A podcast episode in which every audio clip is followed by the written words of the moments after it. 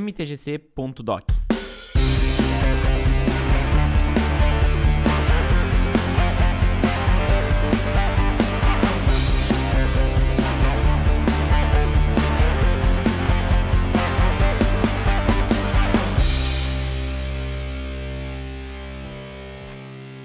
E aí pessoal, tudo bem? Meu nome é Vinícius Weitzman e esse é o MTGC, o podcast que busca entender o Magic como fenômeno cultural.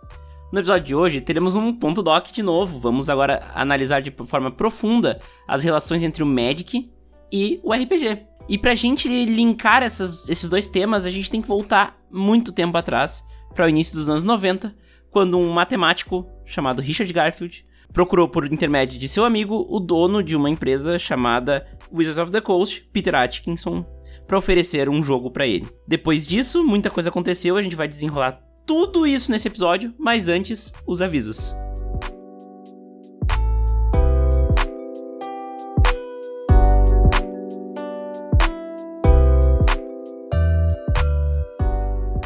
Quero começar avisando que o MTGC é patrocinado pela Lupa Marketing Digital.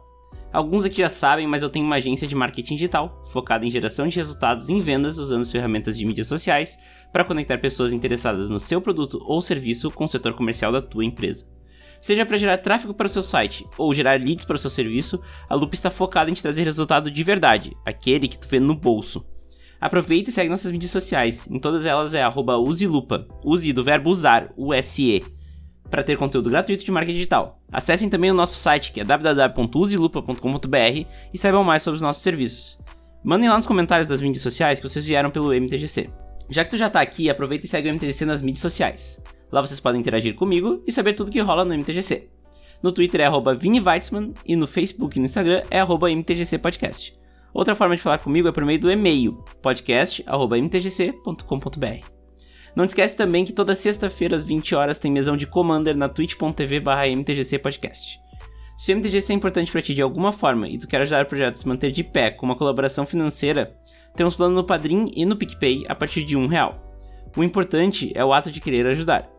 Só de ouvir e espalhar a palavra já ajuda bastante, mas se quiser ajudar com algum dinheirinho, é só acessar www.padrim.com.br/mtgc ou picpay.me/mtgcpodcast e escolher o plano que você acha que o MTGC merece. Inclusive, os apoiadores da categoria Visedrix, a lenda incompreendida para cima, têm seus nomes citados no MTGC. Cícero Augusto, Diego Leão Diniz e Alexandre Prisma, muito obrigado pelo apoio de vocês ao MTGC. Uma nova recompensa aos padrinhos é que agora todo mundo tem acesso a um Discord, onde eu compartilho todo o processo de edição do podcast. Agora, fiquem com a entrevista.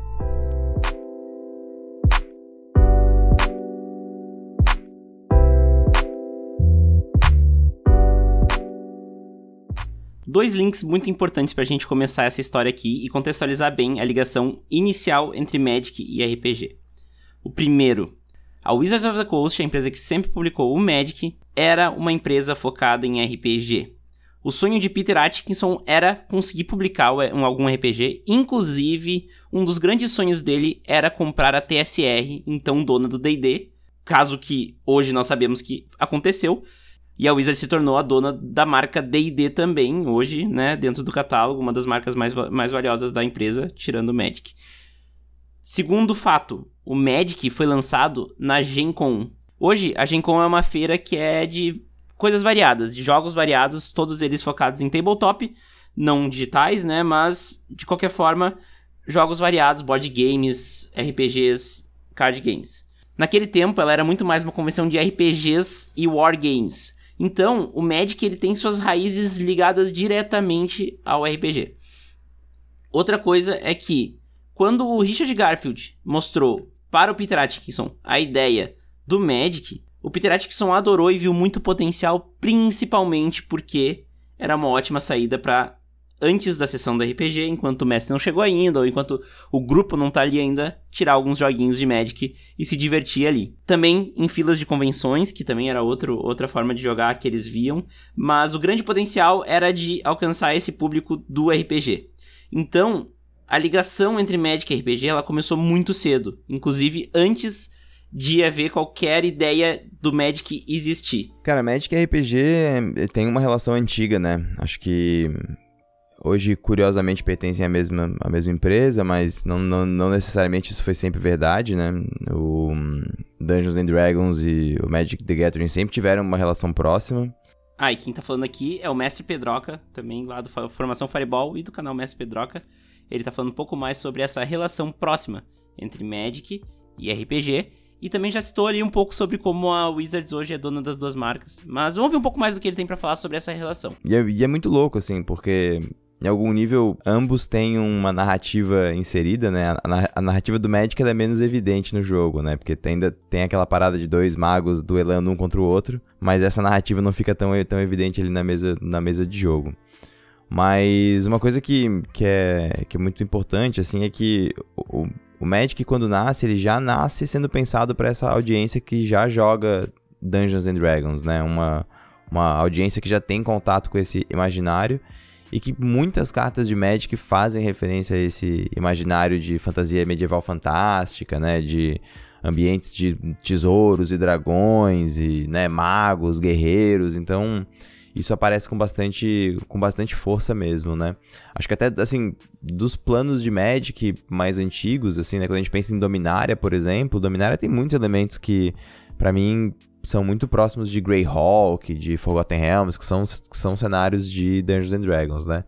Então, essa é uma relação muito muito antiga. Quem demonstrou um pouco mais sobre o que, que era essa relação entre Magic e RPG na prática no dia a dia de quem jogava os dois jogos foi o Wagner. O Wagner do canal Dungeon Masterclass, onde eu joguei uma, uma mesa de D&D é, em Zendikar e agora vamos jogar uma mesa de Cyberpunk também, de, de RPG, daí não relacionado com Magic. Ele falou um pouco mais sobre como era essa relação na prática, então, entre Magic e RPG e como os públicos eram os mesmos. É, nesse momentinho ali, final dos anos 90, parecia que a grande coisa assim que a gente sempre esperava, né, quem curtia já o card game jogava o RPG com frequência, fazendo aí os seus homebrews, as suas adaptações, teve aquela sensação de que talvez aquele seria o ponto em que as coisas fossem ficar cada vez mais próximas, né?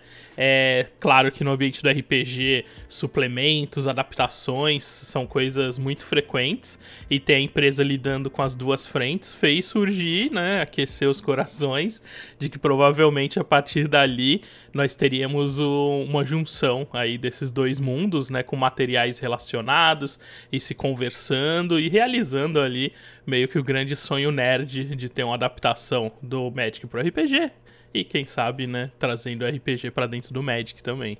O acontecimento no fim dos anos 90 que fez essa empolgação surgir nos dois, uh, nos dois públicos, né, de Magic e de RPG, foi a compra, a fatídica compra da TSR pela Wizards of the Coast. Então, a partir de 97, 1997, a TSR fazia parte da Wizards of the Coast. Isso teve algumas consequências. Uma delas é o Spellfire, que era um jogo baseado em D&D de card game, ter sido descontinuado pela Wizards justamente para valorizar o seu produto principal, que era o Magic, e o D&D passou a ser um produto Wizards of the Coast. Isso tudo deixou todo mundo sedento por uma forma de jogar D&D com os mundos de Magic e também uma forma de jogar Magic nos mundos de D&D. E isso causou um fervor na, nas duas comunidades que gerou muita expectativa que só foi ser atendida na década passada. E é um pouco sobre isso que a gente fala aqui. É, ainda sem ter nada né, oficial, o grande lance era tentar entender ali como as coisas funcionavam, pegar as lendas, personagens, lugares e tentar trazer isso para dentro do D&D, né, do Dungeons and Dragons como os universos é, são semelhantes né, na sua ambientação, era sempre possível olhar ali um personagem, Urza, Barim e outras coisas e entender como é que eles seriam dentro do RPG. Só que era tudo total adaptado, né? Não, como não tinha coisas que, que conseguiriam representar de maneira muito específica, ou você partia para algo mais genérico, então criava ali um. pegava um dos mundos ali de Forgotten, que era parecido com uma ambientação de, de Magic, né? Um plano de Magic, e trazia os personagens ali para dentro, mas sempre como se fossem skins praticamente, né? Você não tinha ainda como uma referência muito grande, né? Nenhuma na real oficial para conseguir adaptar. Então tudo era muito nesse lance de tentar ver o que era semelhante e criar em cima disso. como as cartas em si, né, e o, ambiente do Magic, ele é muito é, rico nisso, né? Às vezes você pegando ali cinco cartas de uma edição, olhando o flavor, a ilustração, o que ela faz, já te dava, tipo, mil ideias de como usar isso numa aventura ou colocar isso no mundo. Então, muitas vezes servia até de inspiração para algo que não necessariamente era de Magic, mas você trazia ali elementos que você via em alguma carta. Em outros momentos era só tentar pegar o padrão, né, do D&D e criar essa skin que ficaria mais com a cara do Magic, né? Então era total homebrew assim, experimentações feitas em casa.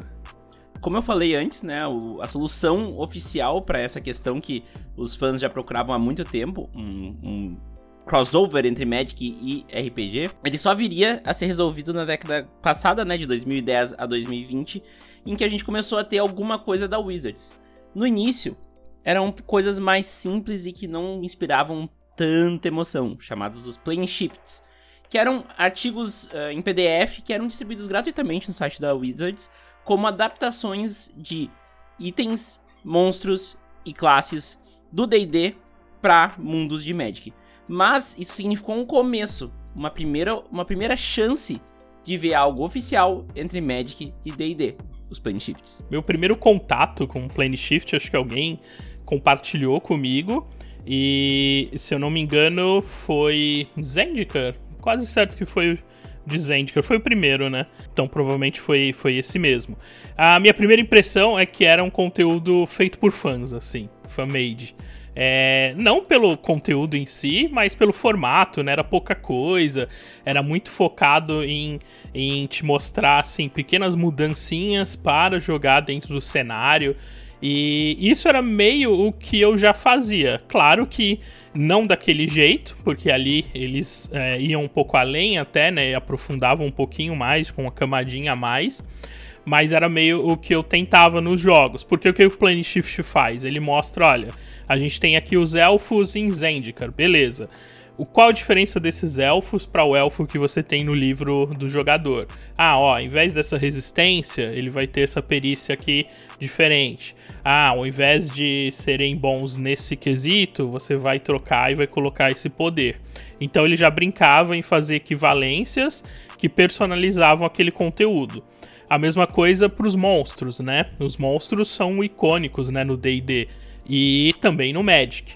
No caso de Zendikar, que tratava ali dos Eldrazi, era possível já usar, e é o que eu fazia, eu pegava os monstros mais estranhos, mais cheios de tentáculos e resistências malucas ali para representar os Eldrazi, e nesse Plane Shift ele vinha justamente com isso, uma lista de, ó, os Eldrazi mais fraquinhos, você pode usar esse, esse esse monstro os Eldrazi ali do meio, tais e tais. Então foi legal ver que estava meio alinhado. Só que ao mesmo tempo, por que, que eu senti a princípio, né, antes de parar para entender o que era aquele documento, que eu achei que era feito por fãs? Justamente por ele não trazer nada especificamente novo, né? Então, se era Zendikar e a gente tinha ali as mecânicas de Landfall, por exemplo, né, dentro da, da da expansão, porque não tinha uma regra ali que pudesse simular isso, né? Ou alguma coisa que criasse a partir da expansão do, do Magic. Então foi esse o meu primeiro sentimento. Ah, eles estão fazendo algo que eu já faço. Não igual, né? Óbvio, porque não teria como adivinhar, mas muito semelhante. E aí, quando eu terminei de ler, vi que era da Wizards e tal, eu fiquei, hum, interessante. Então, beleza, é um primeiro passo. Provavelmente é um teste não só de de formato, mas de audiência, né? Porque é óbvio que eles devem ter total noção de que nesse nicho, né, do, dos card games, o RPG está muito incluído, então é algo que não é estranho para quem joga Magic, mas e fundo assim numa adaptação full assim naquela época, talvez não atraísse tanto as pessoas e acabasse sendo um fracasso comercial que inviabilizaria eles, né, de conseguirem vender mais ideias lá dentro. Então foi legal ver, assim, foi interessante perceber que a empresa estava pensando algo que a gente já fazia e deu ali uma experimentada em mostrar e talvez dali do número de downloads, do, né, comentários e enfim, toda a repercussão que isso gerou deve ter dado o combustível que eles precisavam para continuar e conseguir ali fazer essa ideia crescer como, né, acabou crescendo. Foi de fato o momento que eu olhei e falei, tá, beleza, vai rolar. Né? Era uma questão de tempo, assim. É, eu, eu, eu, Pedro, fiquei. Uh, eu, eu, eu, eu, tenho muitas, muitas ressalvas com o modelo que a Wizards tem de lançamento de livro. Acho que eles lançam uns livros meio estranhos, sei lá. Eu não, eu não, não tô muito satisfeito com esse modelo.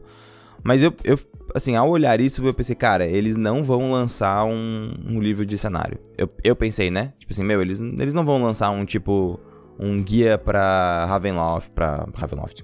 Um guia pra, tipo, Innistrad. Eles vão lançar uns, uns Plane Shift e eles vão compilar num, tipo, um, um compiladão, sabe? Tipo, The Planes of Magic the Gathering. Eu, eu achei que, que seria. E no começo eu tava meio tipo, meu, que merda, vai ser umas coisas muito rasas, não sei o quê. Aí depois eu, eu, pensei, eu pensei, tipo, não. Pô, na real, a estratégia de lançar uns Plane Shift é bom, cara. Tu tem mais material.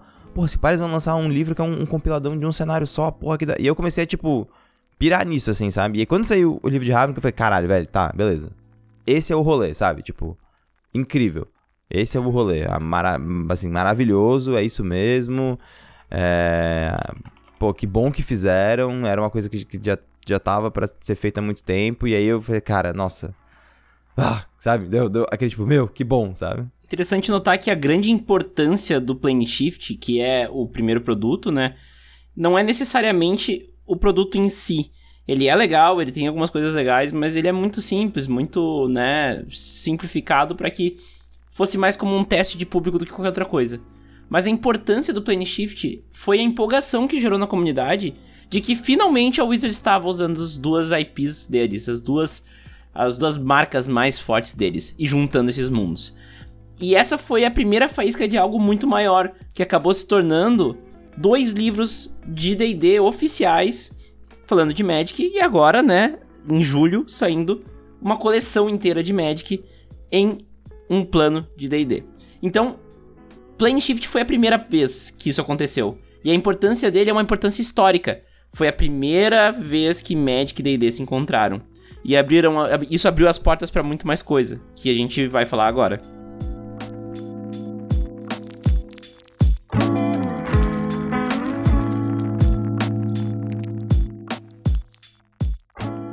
Se os Plane Shifts foram um grande marco histórico para a relação entre Magic e RPG, o que falar então dos dois livros de RPG baseados em Magic? São eles Guildmaster's Guide to Ravnica, o guia do mestre das guildas para Ravnica, e Mythic Odysseys of Teros, que é as Odisseias míticas de Teros. Esses dois livros eles botam regras oficiais de D&D para se mestrar em meios de Magic, em planos de Magic, tanto Ravnica, antes da Guerra da Centelha, quanto Teros, mais ou menos na época dos, dos acontecimentos de Teros Beyond Death. Então, assim a gente teve finalmente a oficialização e a, o aprofundamento de regras para esses dois planos de Magic no D&D. E assim a gente começou a ter mais e mais ideias de coisas que podem acontecer no futuro. Então, apesar de eu, de eu publicamente ser, né, enfim, vinculado à imagem de RPG e de ter cenário para ser publicado e fazer live e tal, eu acho que eu tenho mais horas de mesa de Magic do que de mesa de RPG, cara. Eu, é, então, eu, eu jogo Magic há mais tempo, né? Então eu comecei a jogar RPG em 97, eu jogo Magic desde 95. E, eu comecei a jogar Magic aprendendo a ler e, tipo, né, tava em inglês, então, puta, era horrível. Eu só usava o texto da carta, ela não importava tanto, era só ataque e resistência, e foram me ensinando. E aos poucos eu comecei a jogar mais intenso, assim. E. Apesar, apesar de que, assim, de eu ter tido uma pausa grande ali no. Acho que no final da primeira década dos anos 2000, é, mais ou menos ali no final da primeira década, ali, tipo, 2008, 2009, eu meio que, que parei, aí fui voltando aos poucos depois. Quando eu, eu voltei mesmo assim hard a jogar, que foi ali no quando a gente teve Return to Ravnica, ali eu entrei no, no competitivo. E ali foi quando eu, eu tipo, comecei a jogar Legacy, daí a parada anda, né? Legacy, Commander, aí o cara vai pros, pros formatos que realmente viciam. E então assim, sempre tive essa relação com Magic como uma coisa competitiva para mim, né? Teve essa relação muito muito próxima de viajar para jogar torneio, para poder jogar PPTQ, PTQ, enfim, para poder jogar torneio de, de nível competitivo alto. E concomitante a isso, eu, eu, sempre joguei BRPG, né? BRPG sempre foi um hobby. Uh, eu e o Roxo produzimos conteúdo no Formação Fireball desde 2013, se eu não me engano.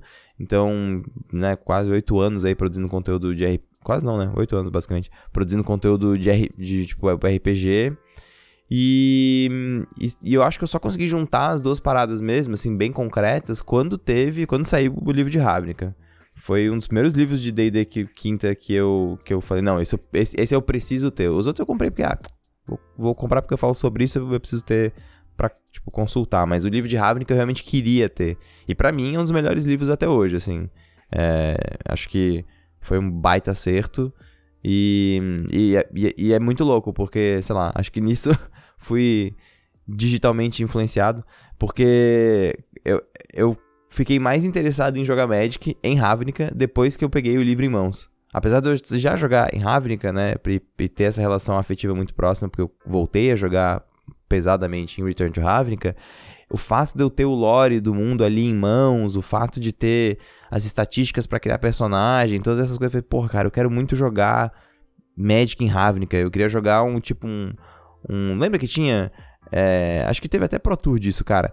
Que era tipo um, um, um, construído limitado que você só poderia jogar com cartas do bloco. Se eu não me engano, o Pro Tour de Dragon's Maze foi assim. Que tu só poderia jogar com cartas de Ravnica. Eu falei, cara, eu fiquei muito, muito na pilha de jogar isso, assim, sabe? Pô, vamos jogar só com as cartas de Ravnica. E, e é muito louco, porque foi um, um processo muito, muito importante para eu também voltar a jogar o Arena mais, mais, mais forte, né? Eu jogo Arena desde que tava no beta, enfim. E mas ali foi onde, onde eu falei, porra, não, quero, quero ter essas cartas, quero jogar com esse universo, né, com esse imaginário. Temos o Guild Masters to Ravnica, que era uma pegada muito de adaptação, então ele é um livro todo mostrando como trazer é, Ravnica para sua mesa de jogo. Como Ravnica é um plano que ele é muito padrão em si, né? Se você imaginar, é sempre uma grande cidade, com vários lugares onde cada lugar tem uma cara. Então tem o lugar que tem mais mortos-vivos, outro lugar tem experimentos malucos, outro lugar tem magia de proteção e tal. E nos mundos de, de RPG isso é bem comum. Então era só uma, um meio de mostrar como você pega o seu mundo genérico e transforma ele em Ravnica. E, como todo RPGista e narrador também gosta, né? No final do livro vinham as fichas de todos os grandes NPCs e monstros e coisas. Então ali era legal porque pela primeira vez você tinha uma criatura, um monstro, um adversário diretamente do Magic com habilidades e coisas que simulavam o que ele de fato fazia na expansão. Já com o livro de Teros, eles foram ainda além. Então, Teros, como é um mundo talvez até um pouquinho mais genérico que Ravnica, porque simula ali, né, a, toda a mitologia grega e coisas que os RPGs já usam, né, há muito tempo. Vários monstros vêm da, da mitologia grega, várias ideias de heróis e poderes. Então, qual era o desafio ali de trazer isso para RPG sem que fosse só mais uma coisa genérica, né? Então, em Teros, eles deram o passo além que foi criar subsistemas específicos para as classes e para as raças, para que você conseguisse deixar muito com a cara de Teros. E aí pegaram o tema principal, que é a, a comunhão ali, né, a ligação com os deuses, e fizeram com que isso fosse o tema primordial ali do livro e trouxe tabelas, trouxe regras, trouxe maneiras de você pegar um personagem e torná-lo uma, um personagem de Teros mesmo, um guerreiro, né, um campeão que vai estar tá ali representando uma divindade, vai estar tá recebendo poderes em troca disso, enquanto outras divindades e outros agentes delas podem estar tá atrapalhando. Então foi o passo de personalizar ainda mais, trazer conjuntos de regras próprios e te dar todas as ferramentas para jogar. E esse focava até mais em como criar aventuras, então ele vinha com várias sementes né, de aventuras que a gente chama, que é um, um apanhado ali breve de duas páginas, três páginas no máximo, com várias possibilidades para você montar, mas que não traz a aventura pronta, né? Ele traz só a sementinha para você adaptar em cima disso ou crescer em cima disso para criar o seu próprio mundo ou a sua própria campanha em cima daquelas sementes. E que é muito louco, porque depois que ambos pertencem a Wizards of the Coast, assim, quando tem esse momento, né, em que Dungeons and Dragons e Magic the Gathering pertencem à mesma empresa, a gente sempre fica naquela expectativa de quando que vai ter uma conexão mais clara, né? Acho que isso sempre existiu entre jogadores de ambos os jogos, assim, tá, porra, beleza, da hora. E aí, e aí vai rolar um, um set de D&D, vai rolar um cenário de Magic para D&D? E de fato começou a acontecer, né? a gente começou a ter aqueles artigos gratuitos no site da, da própria Wizards, onde mostravam um cenário de Magic com algumas regras para tipo D&D, com raças novas tal.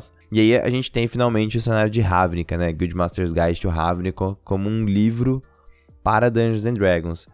E e aí, pô, acho que foi um salto, né? Depois disso a gente tem Teros, aí de Teros a gente a gente passa pro contrário, né, que agora a gente vai ter um set de Forgotten Realms, que é um cenário icônico de D&D para Magic. E, então acho que a relação ficou, sei lá, mais estreita como nunca, assim.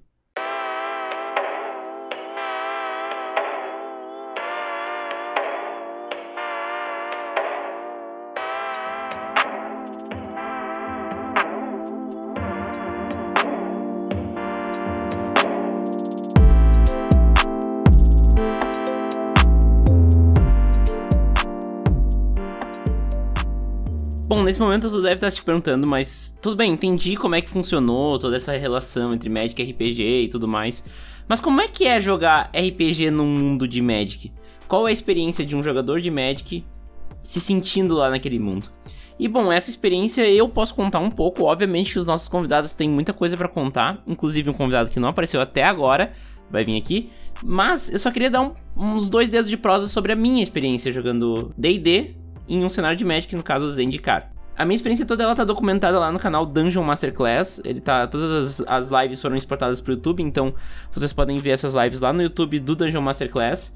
Eu joguei com um Halfling Bardo em Zendikar. E a história é longa, vai lá ver como é que é a história.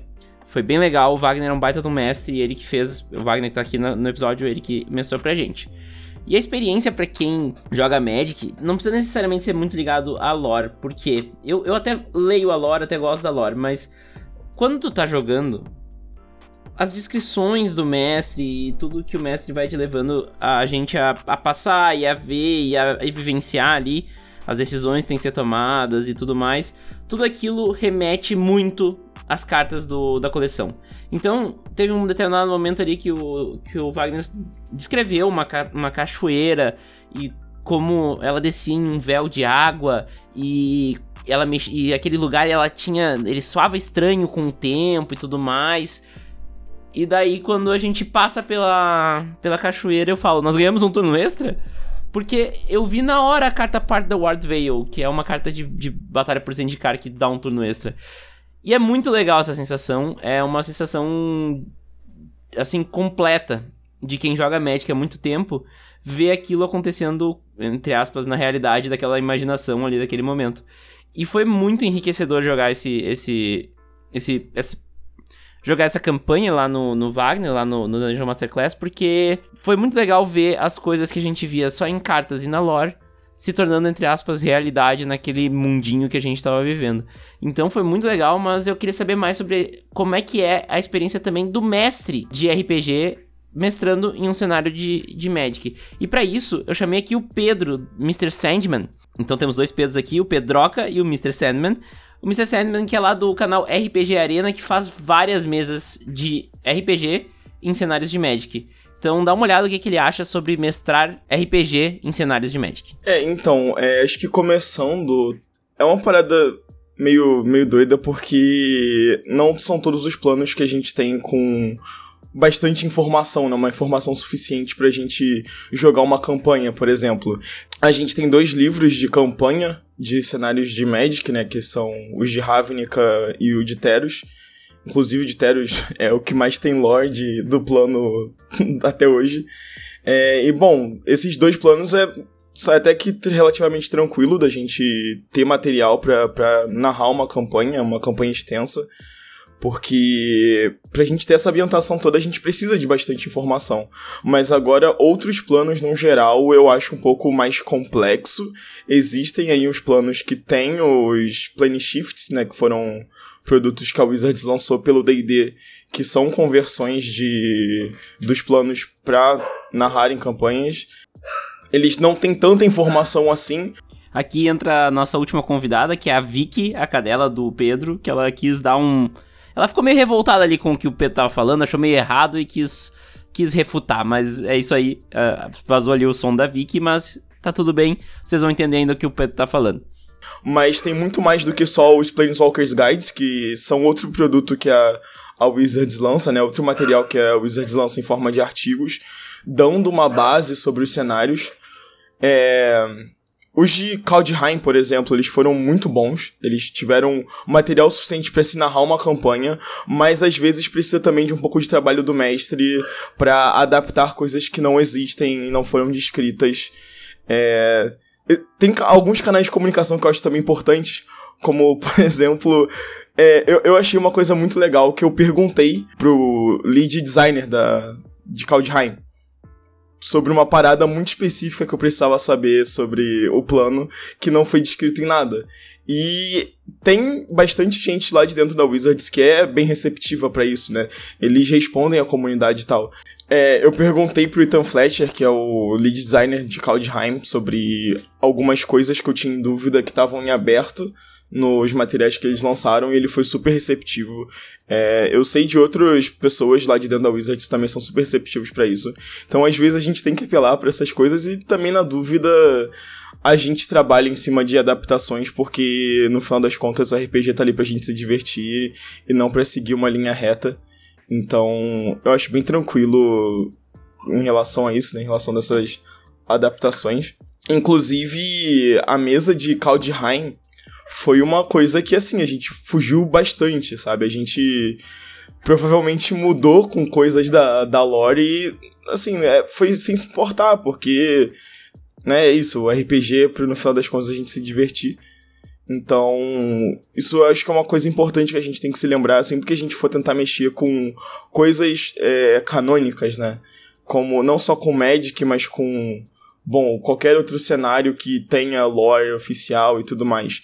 Que é isso, a gente tá ali pra mexer nas coisas. Tem gente que se importa muito e não quer mexer, tem gente que quer mudar tudo, ou o mestre vai fazer isso. Tem jogadores que estão ali para jogar nesses cenários para fazer coisas diferentes.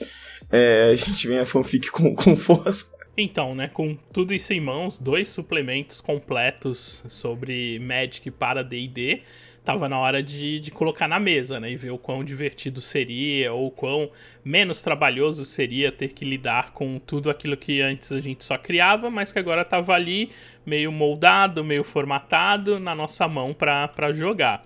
E foi aí que surgiram duas ideias minhas, né? De trazer duas mesas. Na verdade, três, porque depois a gente ainda teve a mesa de Teros também, que foi uma experimentação. Mas começou com a ideia de trazer para Ravnica. Então, criar uma sequência de histórias dentro de Ravnica e trazendo os elementos do, do livro.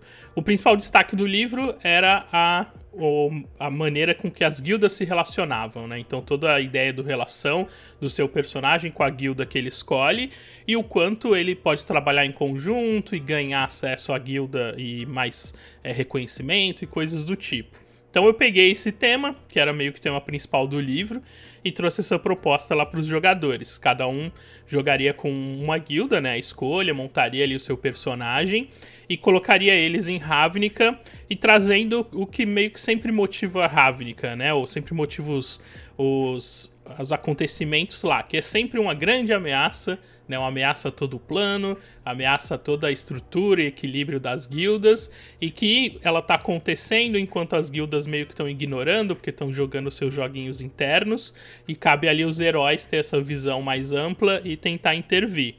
Então foi, foi bem legal, porque foi uma experiência bem sucedida nesse sentido, de tentar fazer com que guildas rivais, né, personagens que teriam ali alinhamentos diferentes e até objetivos diferentes trabalhando juntos pelo bem de Ravnica. Porque por mais que as guildas queiram poder, não adianta ter poder sobre um, um, um plano devastado. Então, com isso, eu, eu, trabalhei o que o livro mostrava, assim, né? Porque geralmente quando você lê um suplemento, fica bem claro qual foi a ideia principal, né? Qual foi o cerne ali que, que gerou criarem um livro, um suplemento ou um guia.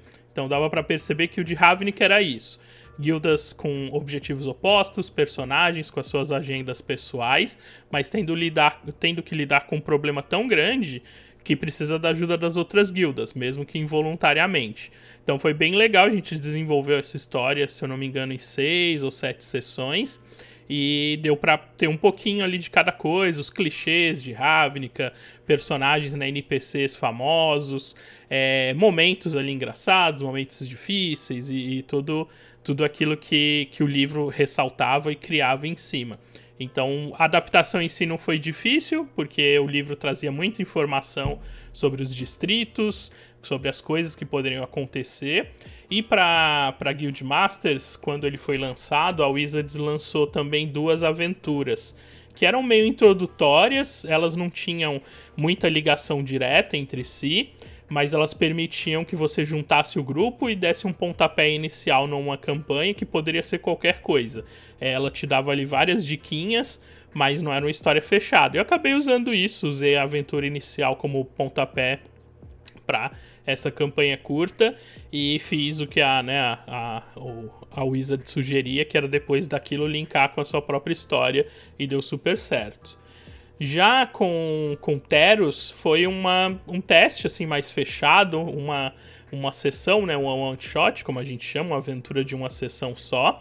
E com Teros eu queria testar e muito o lado da ligação com esse desconhecido como em os deuses né, manipulam e agem ali de maneira muito direta, é, tem toda uma história né, do, do lore que mostra que os deuses estão no poder agora, mas tem coisas muito mais poderosas que eles né, deixaram aprisionadas e que, né, inclusive, agora estão banidas em vários formatos, tchau.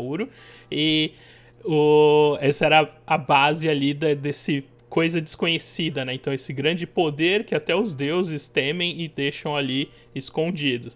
Como a gente ia jogar só uma sessão, não daria, óbvio, para desenvolver um mega plot. Então eu fiz o um truque, né, que é bem comum dos narradores.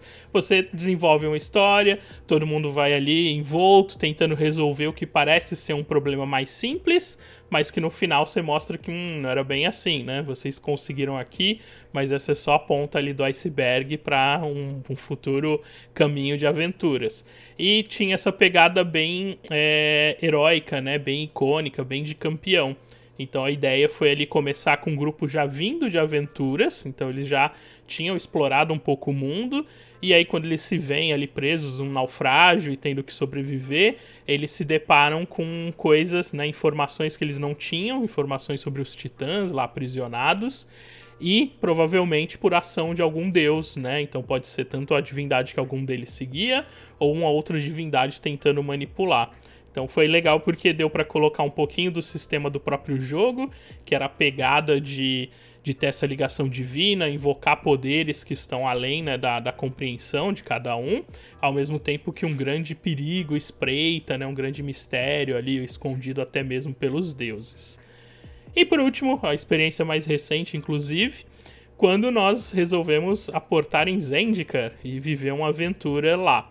Como o Zendika não tem né, um suplemento inteiro, nós usamos as informações do Plane Shift e um pouco também da informação da própria lore, né, do, as histórias aí do, de Zendika no Magic. E escolhi o, o que eu fiz também, como a ideia era uma campanha bem compacta, eu peguei um dos momentos de maior tensão né, em Zendika, né, lá no Despertar dos Eldrazi, na batalha por Zendikar, e coloquei o grupo ali agindo é, de maneira paralela com os grandes eventos, então eles estavam atrelados ao grande evento, mas não no principal, porque aí era uma história que já tinha sido contada, talvez não fosse divertido só revivê-la né, numa sessão, então tinha que deixar liberdade para os jogadores criarem, escolherem as suas próprias ações. Então eles agiram é, de maneira paralela ao grande evento, mas uma coisa que eu queria era que no final dessa história, a, o que eles decidissem, a ação que eles fossem tomar ali no final, fosse importante. Essa quebrasse de fato a história como foi escrita e virasse a história como eles escreveram. E, pelo menos no meu ponto de vista, acho que deu certo, foi bem legal, porque a gente conseguiu exatamente isso: desenvolver ali toda a história, explorar Zendikar, os perigos da Terra, né, do plano, os perigos elementais, os monstros e as outras facções, para no final se deparar ali com a verdade né, sobre esse grande perigo e como os jogadores lidariam com ela. Então, num grande resumo, é basicamente os suplementos te dão as ferramentas, te mostram o que seria legal é, exaltar, o que seria legal maximizar, para que você tenha uma experiência que seja mais próxima do lore do Magic, né, das histórias do Magic, e não fique tão genérica quanto seria jogar num outro plano de Dungeons Dragons, por exemplo.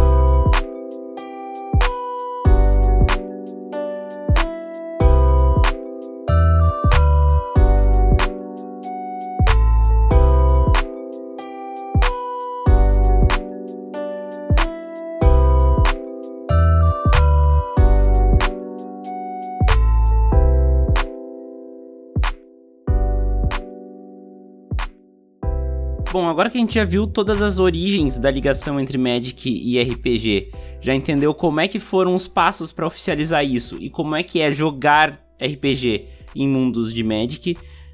Agora quero falar um pouco mais sobre a ligação entre essas duas comunidades e como as pessoas que jogam RPG já eram ligadas ao Magic e que cada vez mais se ligam mais e que são dois mundos que compartilham de muitas coisas e que só têm a crescer um com o outro.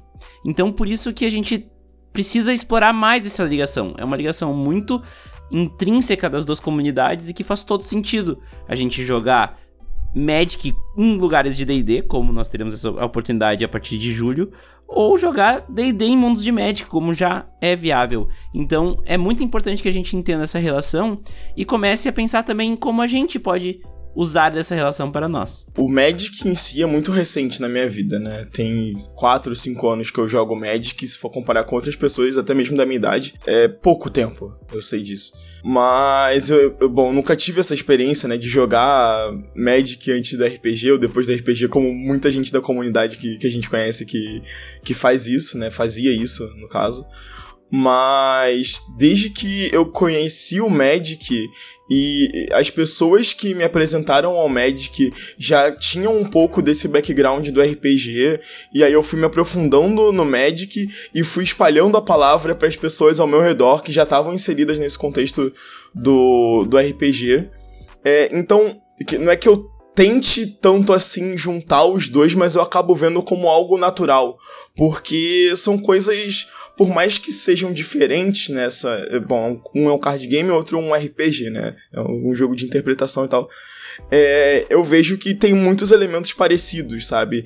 É, toda essa questão de mundos fantásticos e cada um com seus elementos. E bom, a gente tem cenários de, de Magic mais medievais, né? Que estão mais próximos do que é conhecido popularmente de RPG, né, com Dungeons and Dragons e tudo mais, mas eu, eu vejo os dois eles se conversando muito bem, não só no no RPG em si, né?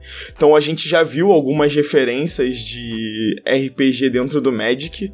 É, eu, eu, não ouço muito falar sobre isso, mas existe uma penca de carta no Magic que faz referência a D&D.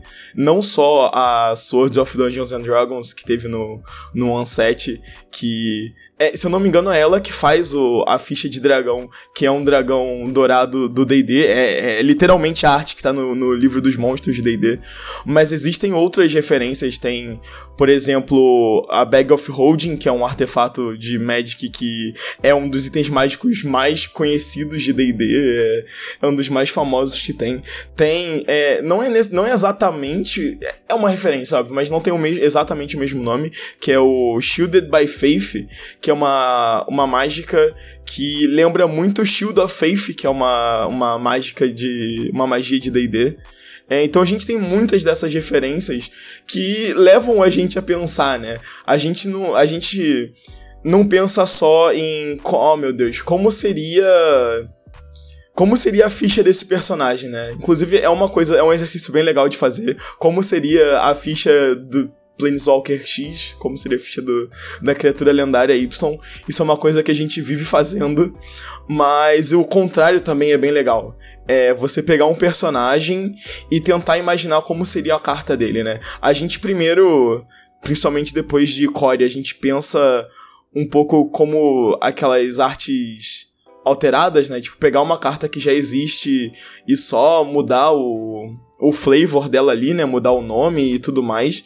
Mas às vezes a gente pensa um pouco mais a fundo. Tipo, como eu pegaria essa mecânica específica aqui do D&D ou de algum outro RPG e encaixaria no Magic? E eventualmente a gente acaba se deparando com umas cartas que casam muito bem com, com essas mecânicas. Tem uma coisa também que era. Que a gente não, não tem tanto essa cultura no Brasil.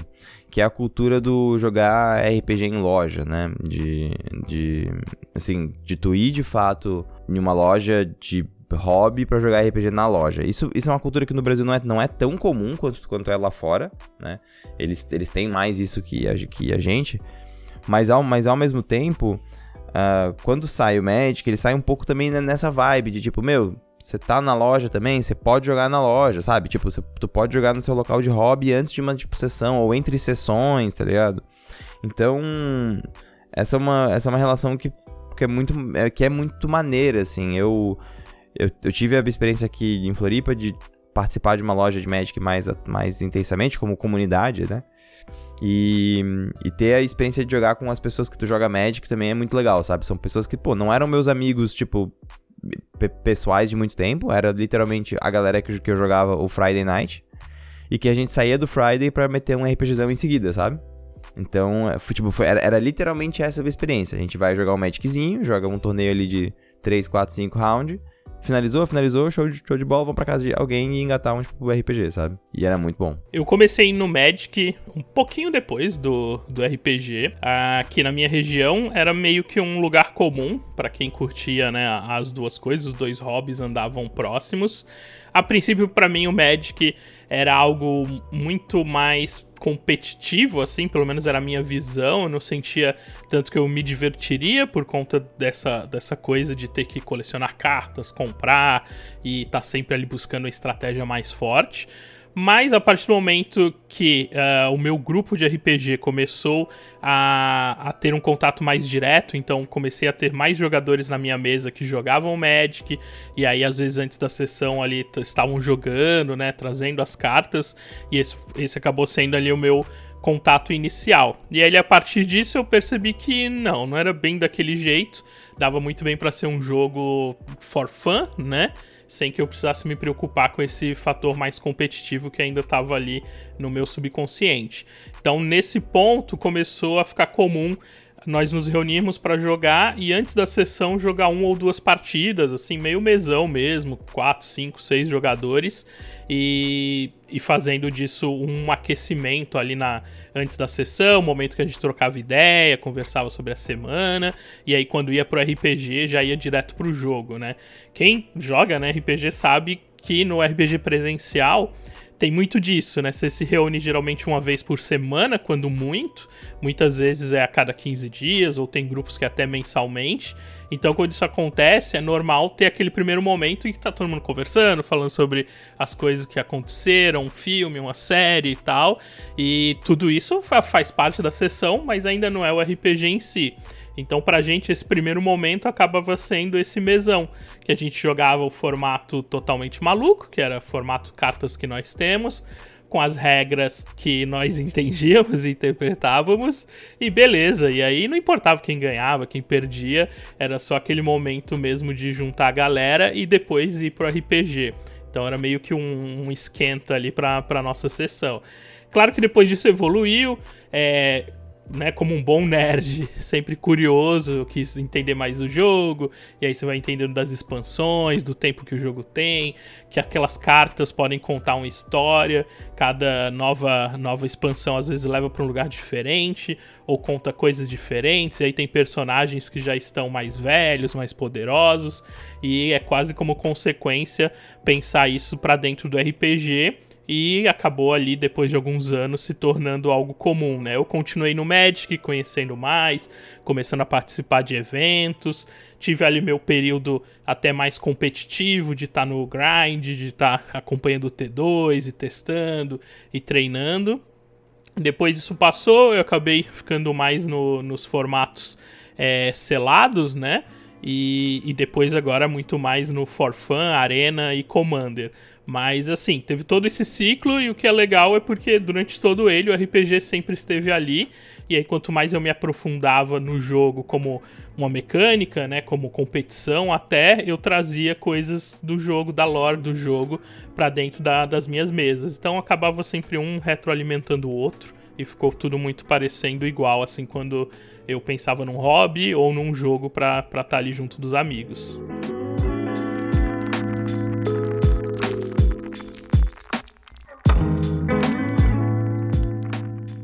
Bom, então depois que falamos tanto do RPG jogado em mundos do Magic, agora para finalizar, eu quero saber a expectativa de todo mundo com a coleção que sai em julho desse ano, que é as aventuras em Forgotten Realms, que é um, um, um plano, um plano na real não é um, um nome certo, um setting de D&D, que vai vir pro Magic. Então agora nós vamos ter a mão, a mão contrária, né? Hoje, até hoje se jogou D&D em mundos de Magic, agora a gente vai jogar Magic em mundos de D&D. E para quem acompanhou toda essa história que a gente contou aqui nesse, nesse podcast, desde que desde o começo em que a gente tinha que improvisar coisas para poder jogar RPG em mundos de Magic, até ter os plane shifts e agora os livros e essa junção cada vez maior. Ter uma coleção de Magic em um setting de D&D é uma vitória muito grande e eu quero saber o que cada um dos meus convidados estão esperando.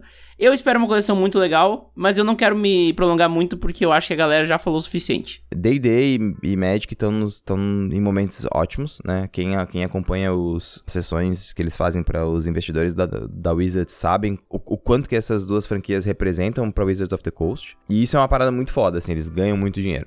Eles têm que deixar claro, assim, né? E eles estarem se juntando para poder fazer esse, esse collab, né? Vamos colocar dessa forma, deles de ter essa, essa, essa colaboração, é para poder também migrar jogadores jogadores de um lado pro outro e também para capitalizar em cima de jogadores que já jogam os dois jogos, né? Tipo, eu, eu, por exemplo, sou jogador de ambos, vou comprar coisas de Forgotten Realms porque eu quero ter como coleção também, né? E aí entra num ponto que eu acho que é curioso, que é um, o quanto que essa coleção vai se prender ao que é Dungeons and Dragons, e o quanto ela vai se, se, prender ao que é Forgotten Realms. Que são duas coisas diferentes e que não necessariamente dialogam entre si, né? Eu não acho que terão mecânicas de dados, por exemplo, em, nessa coleção de Magic, sabe? Não acho que vai ter. Posso estar errado, mas eu acho que eles não vão colocar isso numa coleção que pode ser jogada no Standard. Eu acho que eles vão ficar muito no, no, no que, que é Forgotten Realms enquanto cenário, não D&D enquanto jogo, sabe? Agora, o que que isso impacta no D&D é a expectativa que eu tenho que eu acho que não vai se concretizar, que é o lançamento de um livro específico sobre Forgotten Realms para D&D quinta edição.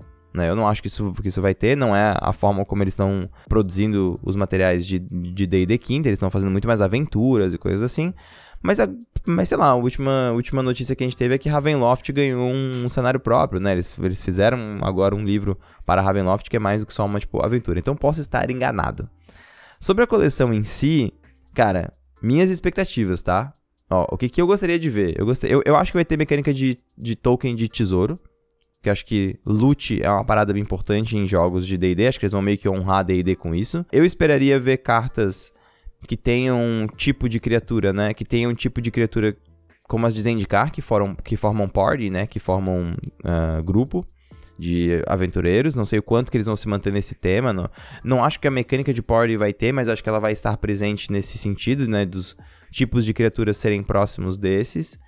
E, cara, eu tenho uma expectativa muito grande de ver os deuses de Forgotten Realms como carta. Ah, tipo assim, isso, isso eu acho que, assim, se eu tivesse que apostar em uma coisa só, eu apostaria nisso. Porque eles recentemente lançaram uma coleção que tem mecânica com Deus. Então, tem cartas que referenciam cartas do tipo Deus. Forgotten Realms tem muita influência das suas divindades. Então, eu acho que ter elas enquanto cartas seria incrível. Eu não sei se elas vão estar no modelo tipo as de Teros, em que eles são primeiro encantamento, sabe? Tipo, e depois eles se tornam eles se tornam uma divindade, se tu bate devoção. Eu não acho que vai ser um modelo de tipo devoção, mas talvez tenha alguma coisa parecida, sabe? Tu tem que fazer X counters de alguma coisa, X contadores, e aí a vira uma criatura, sei lá, alguma coisa do gênero, assim. E, cara, tem que ter as cartas icônicas, né, cara? Se não tiver o Minster, se não, se não tiver Dritz, se não tiver essas cartas que a gente reconhece como cartas de Forgotten Realms, várias aspas, é só é só é só inspirado, sabe? E aí aí é complicado, tá? Acho que eu acho que tem que ter tem que ter ali a carta impressa, sabe? Tem que ter um uma imagem do Drow com as duas armas e a porra da pantera do lado, sabe? Isso tem que ter, assim. Acho que se eles não fizerem isso, vai ser um erro muito grande. Porque quem é fã de Forgotten Realms, quem é fã de, de, do cenário e do jogo em si, quer ver essas coisas, né? Eu, eu quero ver Elminster, sabe? Os terrenos, cara, eu quero ver as cidades de, de Forgotten Realms, né? Eu quero ver o, o Vale Sombrio, por exemplo, né? O, Shadowdale. Eu, eu, eu, quero ter essas coisas. Eu quero ver Baldur's Gate, tá ligado? Tipo, isso eu acho que tem que ter, assim. Se eles não fizerem isso, cara, vai ser uma puta de uma falha. Eu vou ficar extremamente decepcionado. Porque eles vão ter capitalizado em cima de um hype que não vai ter se concretizado. E, e eu acho que o power level dessa coleção vai ser muito alto. Esse é, daí é, é o meu último minha última previsão. Eu acho que o power level do, dessa, dessa coleção vai ser muito alto, porque é uma coleção que vai trazer gente nova, e é uma coleção que, apesar de, tipo, ter mecânica simples, é uma coleção que eu acho que vai ter um power level de carta bem alto, porque isso faz o, o jogador novo se, se sentir bem, né? tipo, uma carta de um booster que você comprou, de uma coleção nova, é relevante pra caralho na mesa. Então isso te faz se sentir bem, sabe? As minhas expectativas para Forgotten Realms em Magic são complicadas. Se eu deixasse minha criatividade fluir, eu ia estar tá muito animado para essa coleção, muito, tá, nossa senhora, tá explodindo. Mas eu sempre prefiro dar uma segurada no hype até lançarem alguma coisa, eu sempre faço isso, eu acho que isso me ajuda um pouco a, a lidar com a, com a empolgação. Mas eu acho que tem muita coisa boa que pode sair disso. Querendo ou não, já existem possibilidades disso acontecer, né? É, os, o multiverso de D&D, ele se conversa bastante de uma certa forma. Tem formas de você alcançar planos diferentes de existência no dentro do D&D já, né? Então, se a gente forçar um pouquinho, já dá para fazer essa fusão, mas eu tenho medo de que isso não aconteça, que seja algo mais fechado, né, que a gente não tenha, por exemplo, Planeswalkers em Forgotten Realms. É, eu, eu, nossa, como eu queria, sei lá, que o Elminster, né, que é o, o Gandalf de Forgotten Realms, quase, como eu queria que o Elminster é, sendo visto de uma do ponto de vista do multiverso de Magic fosse um Planeswalker. Isso seria totalmente plausível, né, já que o que nós vemos um pouco de Planeswalkers é que eles são conjuradores extremamente poderosos e que têm essa capacidade de trocar, de alterar os planos e tal. Então ia ser muito legal a gente ver é, personagens já conhecidos tendo uma centelha e só não sabendo porque Bom, porque eles não vivem naquilo, né? Como a gente teve em Kaldheim. Kaldheim existem reinos que são como mini planos. E lá a gente tem um Planeswalker que é o Tivarkel. Ele é um Planeswalker ele não sabia. Ele não fazia ideia de que ele era um Planeswalker, porque ele simplesmente tinha uma habilidade que os outros do povo dele têm, que é de ter uma certa facilidade de trocar de reinos e ele, uma vez ele chegou em um outro plano, de fato, né, fora de Kaldheim, que foi Zendikar, se eu não me engano, e ele achou que fosse só mais um reino de Kaldheim esquecido que não estava registrado ali na árvore do mundo. Então a gente pode pegar isso como um exemplo para tentar aplicar em Forgotten Realms, né? É, talvez com algum Planeswalker aparecendo em Forgotten Realms, não entendendo nada, e o pessoal de Forgotten Realms também não entendendo nada, e ter essa, esse embate dos dois lados. Mas eu infelizmente acho que isso não vai acontecer. Eu acho que possivelmente vai ser algo mais fechado. Espero, tá, espero pagar pela minha boca e tá errado nisso, porque eu queria muito que fosse algo mais conectado. Mas no geral, eu tô, tô com uma expectativa legal. Quero ver essas referências que a gente já tinha de DD dentro do Magic sendo oficializadas, né? De uma certa forma. Então eu, eu não aceito não ter uma Bag of Holding nessa coleção. Por mais que o, a carta nem seja boa, né? É, você só descarta. Tudo que você descarta fica lá nela e quando e você pode pagar para botar pra mão. Tipo nem é algo muito forte, sempre quis encaixar isso num deck só pela, pelo flavor do D&D.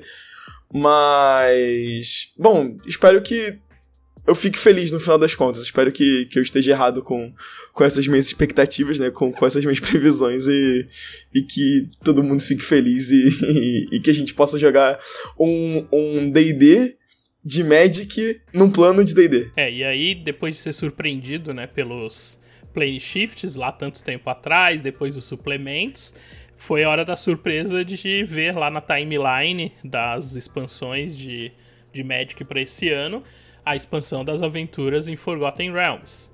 Então chegou o ponto que a Wizards inverteu e trouxe para o multiverso né, do, do Magic, pelo, provavelmente, né, pelo menos é o que eu espero, trouxe um dos mundos né, mais conhecidos de D&D. E aí é interessante, assim, primeiro porque, mecanicamente falando, é, é só mais uma adaptação, né? Por mais que todas as expansões até agora tenham sido totalmente né, mundos originais, todas elas têm a base em alguma coisa. Então, como a gente já falou de Teros e a mitologia grega, recentemente Kaldheim com toda a ideia né, da mitologia nórdica, tudo que envolve aquele povo, os planos, né, onde os artífices eram mega poderosos geraram várias consequências.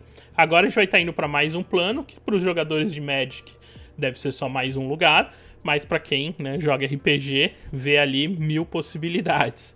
Porque não só essa integração agora mais direta, e aí talvez fazendo parte oficialmente né, do, do, de Magic, mas como isso abre precedentes para entender as consequências disso, né? No D&D já é comum que magos poderosos, né, ou conjuradores poderosos ou alguém com acesso a artefatos que façam isso, consigam transplanar, né, mudar de plano. No D&D, geralmente os mundos já têm várias camadas. Então tem o plano dos elementais, tem o plano das sombras, tem o plano superior, onde ficam as divindades. Então essa ideia de um multiverso já existia. Então entender que isso agora meio que vai estar dentro também do, do multiverso de, de Magic pode nos fazer pensar que é, esses planos podem vir a ser explicados também dentro de suplementos para que você junte, né? Faça depois o movimento é, completo e não só coloque o D&D dentro do Magic, mas coloque ali todo o Magic dentro do D&D. Nesse momento é um momento de expectativa, né? Mil coisas. Primeiro, quero ver as cartas, quero ver como é que eles vão adaptar os personagens que eu conheço há tanto tempo. Ou será que não? Será que eles vão para um outro lado e vão criar coisas dentro de Forgotten? Então vão trazer pra gente todo um material novo? Possível também. Faz bastante tempo que não tem um avanço de história dentro do, de Forgotten Realms. Antes era comum, na mudança de edições, saírem trilogias de livros que mostravam o que aconteceu, né? Dava passos à frente na, na timeline do mundo e colocava ele naquela nova edição. Recentemente isso não tem acontecido, não dessa forma mais. E esse passo agora, né, indo para o multiverso de Magic, pode ser um ponto em que isso se faça necessário, que eu torceria muito, né? Quanto mais material, melhor ainda. Outro ponto a pensar são os eventos. Quando o Guild Masters to Ravnica foi lançado, houveram Game Days, né, que foram meio que mesclados ali Magic e, né, junto com as mesas de RPG de, de Guild Masters. Então, quem sabe, né, também não possamos ter uns formatinhos aí em que o Magic e o RPG estejam juntos novamente, um crossover aí. Quem sabe as cartas tenham elementos ou coisas que a gente possa levar para mesa, não sei. Tô pensando aqui mil possibilidades, porque é meio o sentimento principal. É, dá para ir muito além, dá para ser um passo bem é, interessante dentro da história dos dois jogos. Acho que tudo que foi feito até agora, que né, nós comentamos aí dos plane shifts, das adaptações, tudo isso foi uma maneira de medir um pouco o espaço e entender o quanto essas duas franquias podem estar juntas dentro do mesmo universo. E agora fazer esse último, que seria trazer o D&D para o Magic, seria o passo ali fundamental para as duas coisas estarem literalmente juntas, né? Então é isso, expectativa mil, tenho várias ideias, o Wizard, se precisar, só ligar. E vamos ver, vamos ver o que, que vai dar.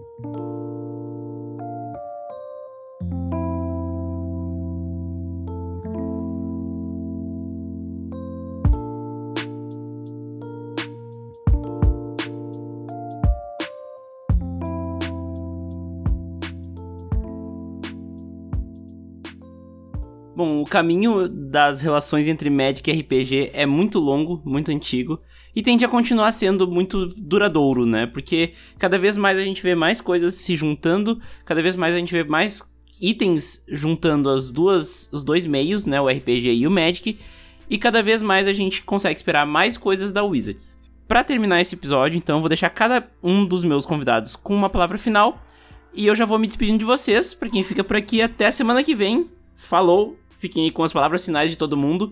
E fiquem também com o hype pra Adventures on Forgotten Realms. Valeu!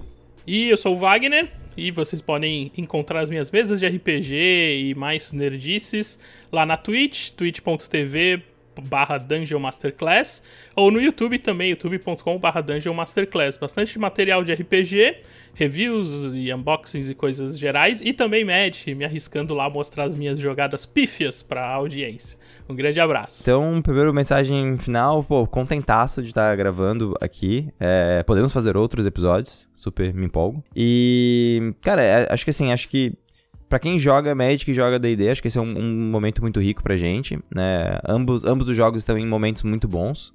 E o fato de eles estarem se conectando agora é muito legal, é uma oportunidade ótima pra gente ter cartas em, na nossa coleção pessoal que são cartas históricas, né?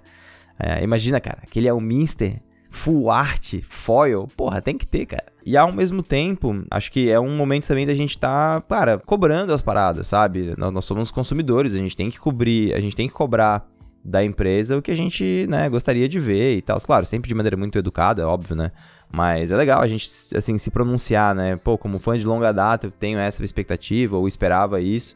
Porque isso informa a empresa a receber esse feedback para poder, enfim, né? Mudar aí, poder fazer o que achar necessário.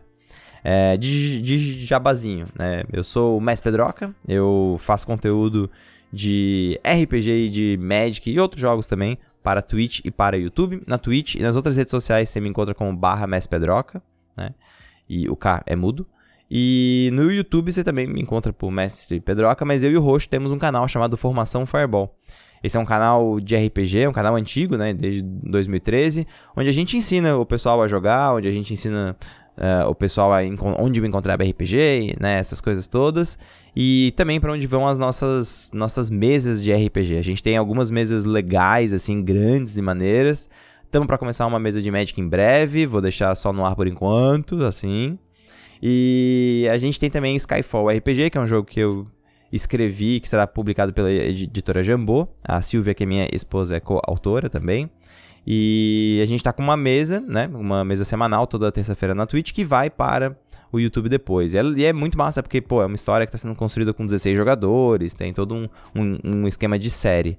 E nas segundas-feiras quinzenais na Twitch tem Ossos Afogados, que é uma campanha oficial de Tormenta 20. A editora Jambô é, fez aí a proposta de eu fazer uma campanha oficial, né? Realmente canon no cenário. Então, bom, então é isso, assim, né? Acho que tem bastante material de RPG aí para quem gosta, para quem acompanha. Em Magic eu coloco os vídeos no formação, mas sempre num formato mais cômico, enfim, mais largadão, mais, mais brawl mesmo, né? Eu sou jogador casual hoje em dia. Bom, galera, acho que é isso. É, D&D e Magic tem muito o que, que tirar um do outro. É, se você chegou aqui pelo D&D, vai jogar Magic. Se você chegou pelo Magic e não joga D&D, vai jogar D&D não, é, vai jogar RPG. Eu sou o Pedro, Mr. Sandman, lá do RPG Arena. A gente faz bastante conteúdo de RPG, trazendo coisas de Magic, então a gente tem, uma, tem a página no Instagram que a gente transforma criaturas de Magic em, em monstros de D&D ou NPCs, né? A gente tem um monte de Planeswalker lá já, ficha de Planeswalker, ficha de monstro. É, mas enfim, a gente tenta juntar esses dois mundos maravilhosos e fazer uma parada maneira. Na Twitch a gente de vez em quando faz umas gameplays de, de arena, mas o nosso foco lá mesmo é realmente fazer as mesas de RPG em todos os planos possíveis. Nossa ideia é sempre que tiver sendo uma coleção a gente fazer uma mesa baseada na lore e chamar uma galera maneira da comunidade. E eu acho que é isso. Espero que vocês tenham curtido e até mais.